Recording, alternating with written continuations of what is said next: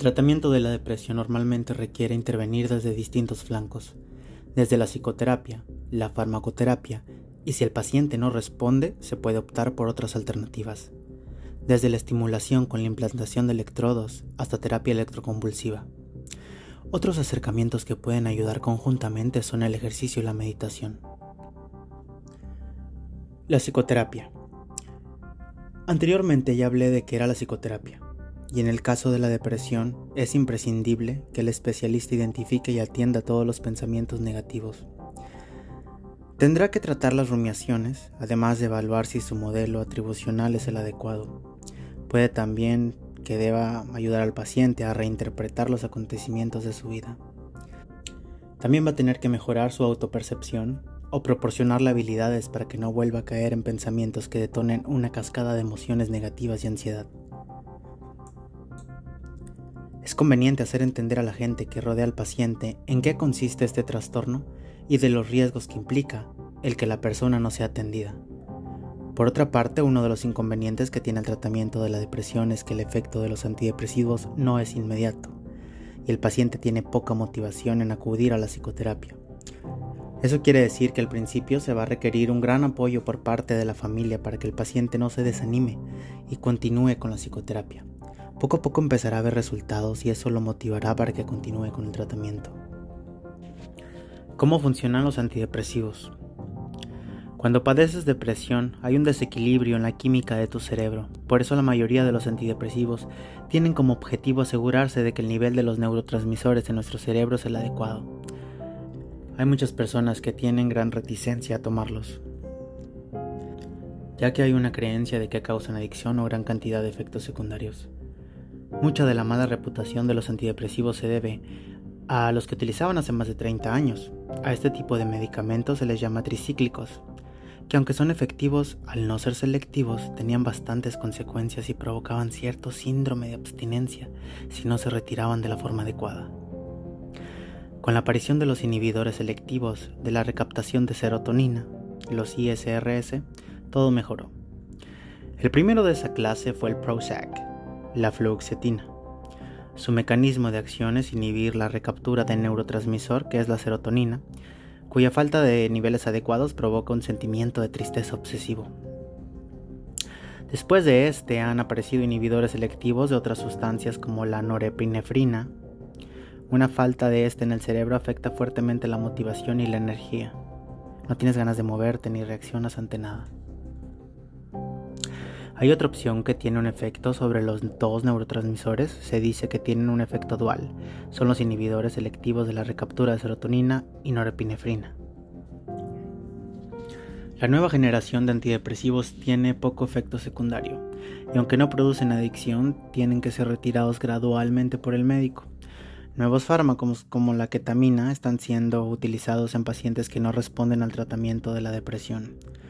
Uno de los inconvenientes de los antidepresivos es el tiempo que demoran en actuar. Pueden pasar hasta cuatro semanas en las que el paciente se siente ansioso y le cuesta dormir. Mientras que estos tienen efectos, muchos psiquiatras los combinan con ansiolíticos. Estos fármacos tienen una mayor rapidez de acción y permiten a la persona conciliar el sueño y finalmente relajarse. Cuando el antidepresivo empieza a tener el efecto deseado, el psiquiatra normalmente toma la decisión de retirar los ansiolíticos de forma gradual. Lo que tienes que saber de los antidepresivos es que no crean dependencia, pero no se pueden retirar de golpe. Normalmente se van reduciendo las dosis y lo tiene que hacer un psiquiatra. Hay que tomarlos de manera constante. Tardan hasta cuatro semanas en hacer efecto. Hay que tomarlos por un tiempo mínimo, igual que los antibióticos. Aunque te sientas bien, nunca los retires tú mismo. El tiempo promedio de uso es de 4 a 10 meses.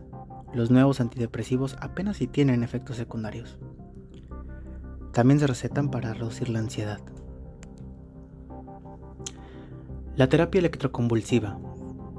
En aquellos casos en que la persona no responda a los fármacos ni a la psicoterapia, al que llaman paciente refractario, se puede recurrir a la terapia electroconvulsiva. Las neuronas se comunican entre sí de manera química y a través de impulsos eléctricos.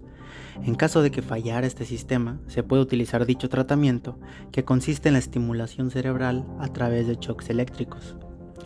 Desafortunadamente el cine y la televisión lo han representado con escenas que no han ayudado nada a un método que, contrariamente a lo que la mayoría cree, funciona muy bien, sobre todo en pacientes que no han respondido a otros procedimientos. La imagen de ver al paciente convulsionar es algo que crea mucho miedo, como también no es nada grato ver cómo le abren a alguien el estómago y nadie cuestiona la eficacia de las cirugías en ciertos casos. Cuando se da este tratamiento, el paciente está dormido. Le han administrado sedantes para que no se entere de nada. A través de dos electrodos se le aplican pequeñas cargas eléctricas que hacen que se cree una convulsión y espera que tras varias sesiones de 6 a 12, los circuitos del cerebro que están mal conectados se unan adecuadamente tras esa convulsión. Tras las descargas el paciente no recuerda nada cuando se despierta y solo requiere ir acompañado a casa. Es increíble la gran mejoría que puede experimentar algunas personas que prácticamente se habían resignado a vivir condenados a la depresión. Cosas que te pueden ayudar.